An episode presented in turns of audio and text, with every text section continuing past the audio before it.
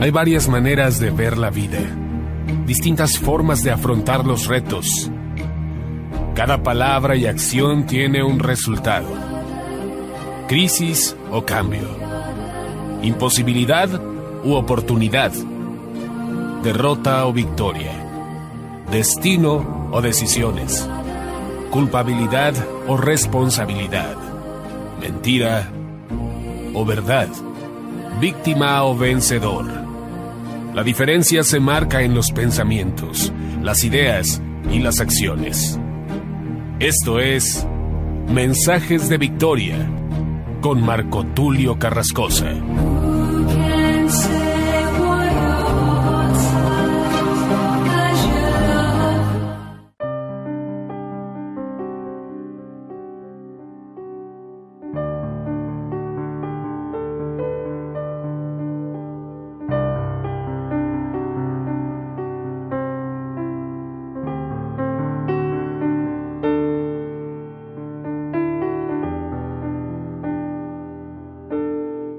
Hermanos y amigos, qué gusto saludarles nuevamente a través de la radio, a través de internet.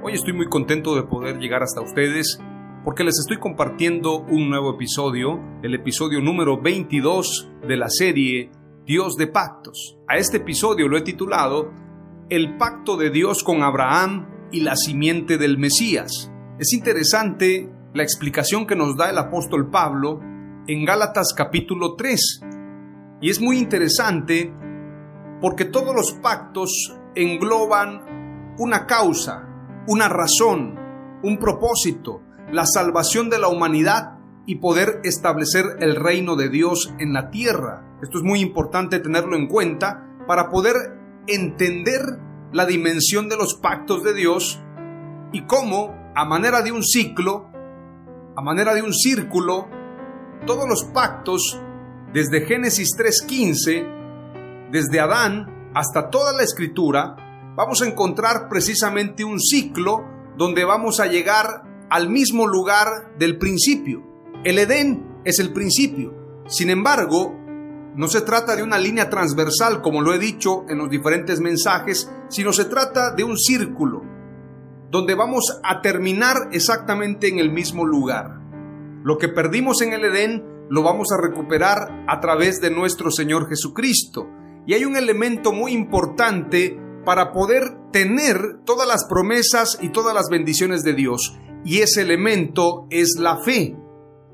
Es imposible poder ser heredero de Dios, tener una herencia, si nosotros no actuamos con fe.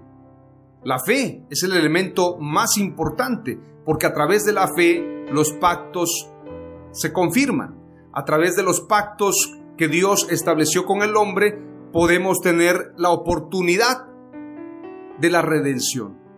A través de esos pactos que no son confirmados, sino a través de la fe. En este sentido, la fe se convierte en preponderante para que tú y yo podamos alcanzar todas las promesas de Dios. Vamos a ir entonces rápidamente a Gálatas capítulo 3, no sin antes hacer una breve oración y pedirle al Espíritu Santo que nos dé revelación, que nos dé inteligencia, que nos dé sabiduría y que podamos acrecentar esta fe, que podamos crecer en el nombre de Jesús. Oramos a Dios.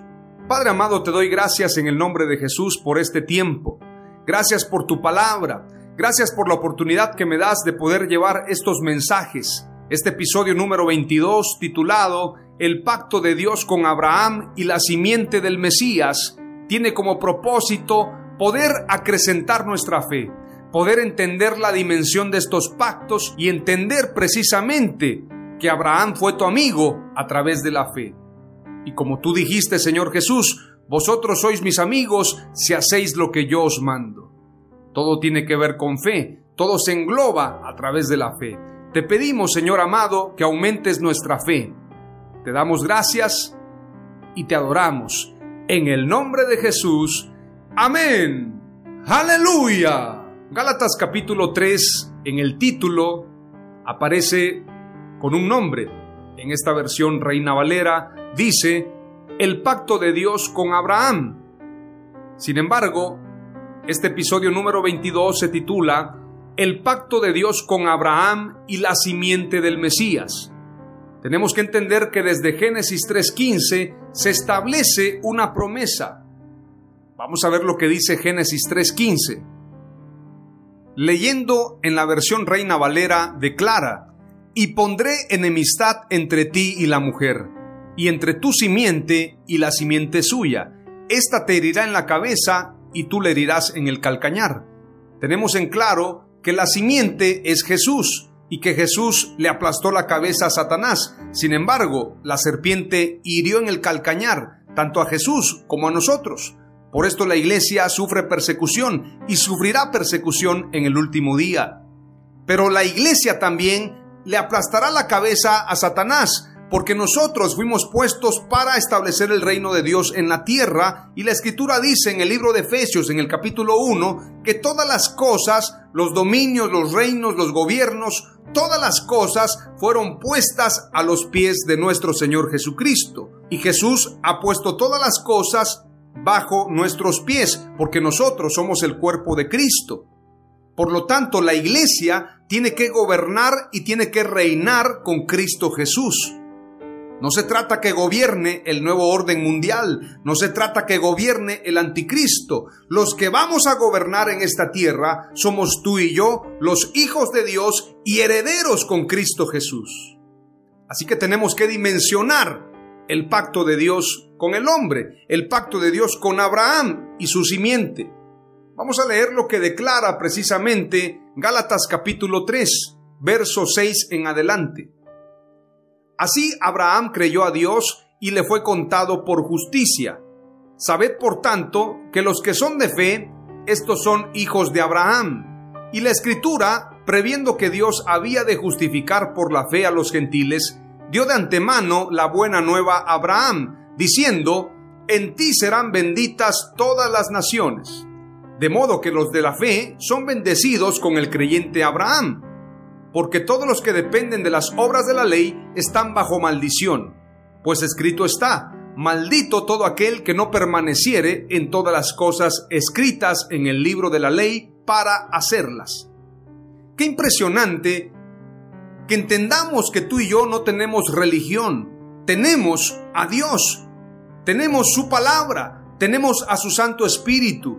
Sin embargo, los que confían en la ley lamentablemente tienen un velo y no conocen a Dios todavía. Me conmueve mucho lo que declara Deuteronomio 27.2, porque precisamente el apóstol Pablo está haciendo referencia a este pasaje. En el verso 10 del capítulo 3 de Gálatas declara, porque todos los que dependen de las obras de la ley están bajo maldición, pues escrito está, Maldito todo aquel que no permaneciere en todas las cosas escritas en el libro de la ley para hacerlas.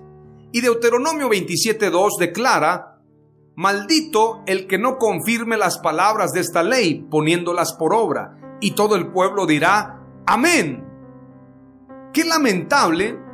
Y esto me conmueve porque el pueblo de Israel declaró esta palabra. Y ellos mismos a través de este compromiso, a través de estas palabras, quedaron enlazados a maldición. Sin embargo, el propósito de Dios es que todos seamos salvos, como declara San Juan 3:16, porque de tal manera amó Dios al mundo que ha dado a su Hijo unigénito, para que todo aquel que en él cree no se pierda, mas tenga vida eterna. A través de Jesús tenemos salvación no solamente nosotros, también los judíos. Y cuando Jesús dijo, primeramente en Jerusalén, luego en Judea, luego en Samaria y hasta lo último de la tierra, no se trata solamente de Jerusalén en el sentido directo de la ciudad y no solamente se trata de nuestra casa. Jerusalén es precisamente hablando de los judíos. La iglesia se ha olvidado de predicarle a los judíos, pero tú y yo tenemos que hacerlo, porque precisamente la iglesia primitiva lo hizo. Lamentablemente, hay antisemitismo dentro de la iglesia evangélica. Hay quienes maldicen a Israel, hay quienes condenan a Israel y Jesús declaró que la salvación viene de los judíos. Por lo tanto, tenemos que tener misericordia de Israel y orar por ellos. Orar para que reciban también el mensaje de salvación. Ahora veamos lo que declara el verso 11 en adelante. Y que por la ley ninguno se justifica para con Dios, es evidente, porque el justo por la fe vivirá. Y la ley no es de fe, sino que dice, el que hiciere estas cosas vivirá por ellas. Cristo nos redimió de la maldición de la ley, hecho por nosotros maldición, porque está escrito, maldito todo aquel que es colgado en un madero. Qué interesante que Jesús paga el precio en la cruz. Él lleva la maldición no solamente de judíos, sino también de nosotros. Él se hizo maldición para salvarnos. La escritura es clara cuando declara, escrito está, maldito todo el que es colgado en un madero. Jesús recibió esa maldición para que tú y yo seamos bendecidos. Esa es la mayor muestra de amor de Dios, entregarse a sí mismo, entregar a su Hijo, morir por nosotros. Es decir, no es Jesús solamente y pensar como el Hijo de Dios, sino Dios se hizo hombre y el Dios hecho hombre murió en la cruz para salvarnos a todos nosotros. Es decir, Dios murió por nosotros de una manera figurada. Tenemos que declararlo de esa forma. Porque si Jesús es Dios hecho hombre y entregó su vida, entonces, literalmente Dios entregó su vida por nosotros. Esto es muy profundo, muy especial. Veamos lo que dice la escritura. Primera de Timoteo 3:16 declara, e indiscutiblemente grande es el misterio de la piedad.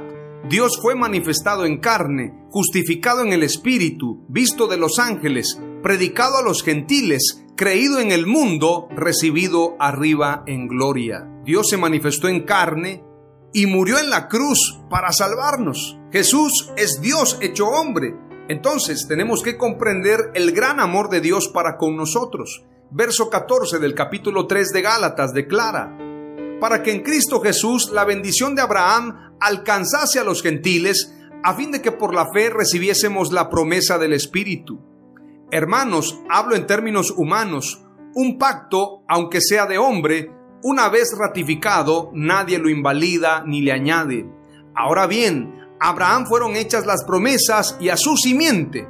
No dice y a las simientes, como si hablase de muchos, sino como de uno, y a tu simiente, la cual es Cristo la cual es el Mesías, la cual es nuestro Señor Jesucristo. Se cumple la palabra de Génesis 3.15, se cumple la palabra en los pactos, el pacto con Abraham, el pacto con Noé, el pacto con David, el pacto con Moisés. Y aunque hoy nos estamos centrando en el pacto con Abraham, ya pasamos el pacto de Adán, el pacto de Noé, ahora estamos en el pacto de Abraham, nos damos cuenta que la promesa radica precisamente en la salvación a través de esa simiente, a través del Mesías. A Él sea la gloria, a Él sea la alabanza por los siglos de los siglos. Aleluya. Verso 17 declara, esto pues digo, el pacto previamente ratificado por Dios para con Cristo, la ley que vino 430 años después, no lo abroga para invalidar la promesa. Es decir, primero fue la promesa y después fue la ley. Por lo tanto, la ley que vino 430 años después no abroga la promesa que Dios nos hizo a través de Abraham. En ti serán benditas todas las naciones de la tierra.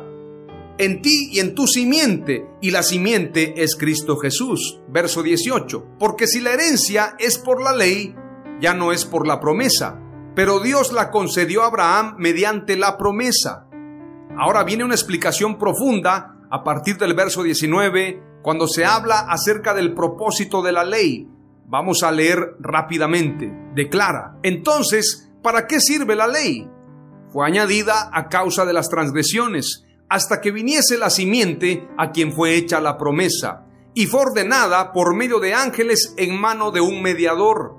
Y el mediador no lo es de uno solo, pero Dios es uno. Luego la ley es contraria a las promesas de Dios, en ninguna manera, porque si la ley dada pudiera vivificar, la justicia fuera verdaderamente por la ley. Mas la escritura lo encerró todo bajo pecado, para que la promesa que es por la fe en Jesucristo fuese dada a los creyentes. Pero antes que viniese la fe, estábamos confinados bajo la ley, encerrados para aquella fe que iba a ser revelada. De manera que la ley ha sido nuestro ayo para llevarnos a Cristo, a fin de que fuésemos justificados por la fe. Pero venida la fe, ya no estamos bajo ayo, pues todos sois hijos de Dios por la fe en Cristo Jesús. Es interesante explicar qué significa ayo. Ayo se trata precisamente de una persona que se encargaba del cuidado y la educación de una persona, es decir, era un pedagogo, era una persona que cuidaba e instruía a una persona, en este caso a los hijos. Cuando una persona no podía estar al tanto de sus hijos por atender los negocios, entonces dejaba a un ayo. En este sentido, se declara que el ayo es una persona que en casa acomodada se encargaba del cuidado y educación de los niños. Es como una especie de nana, en este caso, no solamente los cuida, sino también los educa. La ley fue un ayo. Nos enseñó el pecado y nos enseñó que necesitábamos ser justificados y esto no podíamos lograrlo en nuestras propias obras, sino solamente a través de nuestro Señor Jesucristo. Entonces declara el verso 27, porque todos los que habéis sido bautizados en Cristo, de Cristo estáis revestidos. Ya no hay judío ni griego, no hay esclavo ni libre, no hay varón ni mujer, porque todos vosotros sois uno en Cristo Jesús. Y si vosotros sois de Cristo, ciertamente linaje de Abraham sois y herederos según la promesa. Este mensaje también echa abajo esas teorías y esas doctrinas donde a Israel lo ponen en segundo lugar. Ahora ponen en primer lugar a la iglesia y a Israel lo ponen en segundo lugar. Eso no tiene concordancia bíblica. Eso no concuerda con las escrituras. Dios hizo un solo pueblo a través de su sacrificio en la cruz del Calvario. Él hizo un solo pueblo. Él reconcilió a ambos pueblos a través de él. Veamos lo que declara, para hacer concordancia con este mensaje, lo que dice Efesios capítulo 2. Desde el verso 11 en adelante declara, Por tanto, Acordaos de que en otro tiempo vosotros los gentiles en cuanto a la carne erais llamados incircuncisión por la llamada circuncisión hecha con mano en la carne. En aquel tiempo estabais sin Cristo, alejados de la ciudadanía de Israel y ajenos a los pactos de la promesa, sin esperanza y sin Dios en el mundo.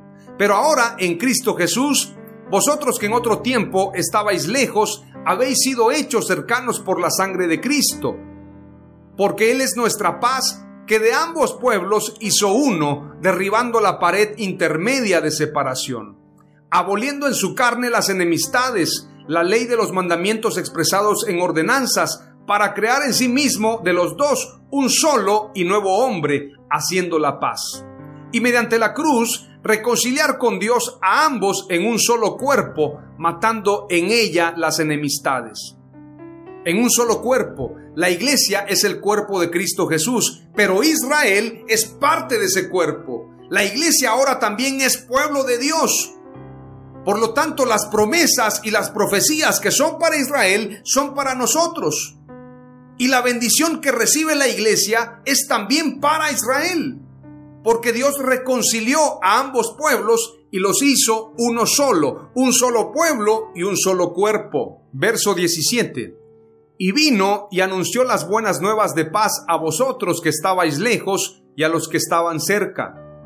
Porque por medio de él los unos y los otros tenemos entrada por un mismo espíritu al Padre. Así que ya no sois extranjeros ni advenedizos, sino conciudadanos de los santos y miembros de la familia de Dios edificado sobre el fundamento de los apóstoles y profetas, siendo la principal piedra del ángulo Jesucristo mismo, en quien todo el edificio bien coordinado va creciendo para ser un templo santo en el Señor, en quien vosotros también sois juntamente edificados para morada de Dios en el Espíritu.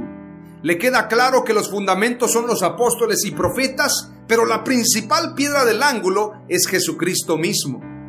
Y ese cuerpo, esa edificación, está compuesta por judíos y gentiles, por Israel y la iglesia, que son un solo cuerpo, un solo templo y un solo pueblo. Aleluya. tenemos promesas de Dios, promesas impresionantes, promesas que no tienen manera de poderse explicar, manera de poderse entender, ni de dar gracias a Dios de tan grande regalo que nos ha dado a través de su sacrificio en la cruz del Calvario. Para terminar este mensaje te compartiré las palabras clave.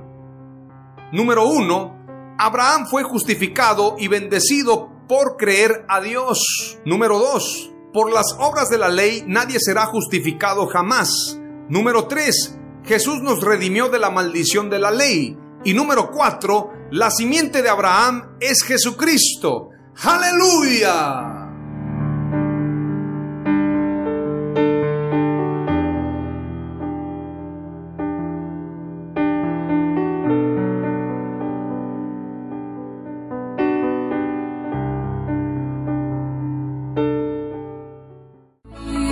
Esto fue Mensajes de Victoria con Marco Tulio Carrascosa. Gracias por escucharnos y seguirnos en nuestras redes sociales. Si deseas invitarnos a tu ciudad, escríbenos por inbox o al WhatsApp 961 66 882 99 961 66 882 99.